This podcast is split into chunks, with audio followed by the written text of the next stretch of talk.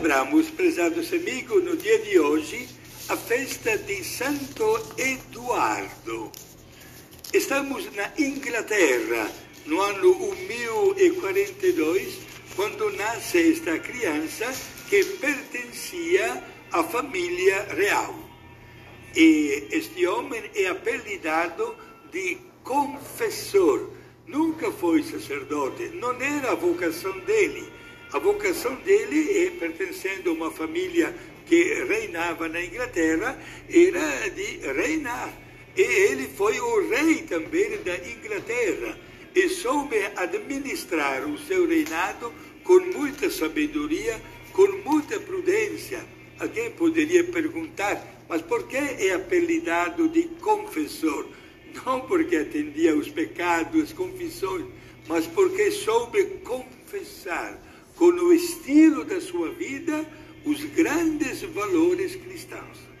Não é o único caso na história que uma pessoa leiga ganha o título de confessor ou até de defensor da fé.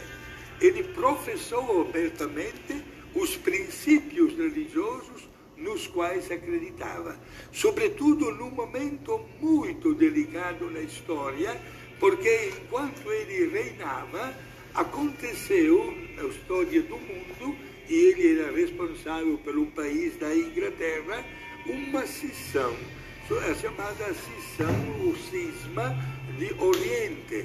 Isso preocupou também a sabedoria de Santo Eduardo, que fez questão de anunciar ao seu povo a fidelidade ao Papa.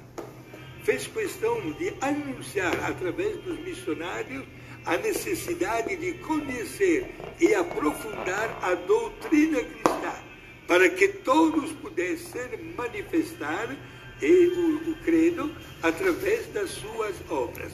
Não deixou espaço a algumas religiões que começavam a, a digamos assim, a manifestar ideias contrárias, talvez pegando um caminho paralelo, ou até apresentando, desculpe a expressão, heresias. Não deu espaço. Este rei soube administrar o seu governo com uma retidão de consciência até o ponto que o Papa de Roma lhe deu exatamente este título e logo após a morte de Eduardo iniciou o processo de canonização que foi bem sucedido. Meus amigos, como é importante notar isso, que até uma pessoa que não tem a vocação para o sacerdócio ou vida religiosa, mas vive a sua vocação, estamos diante de um rei, usa o poder como serviço.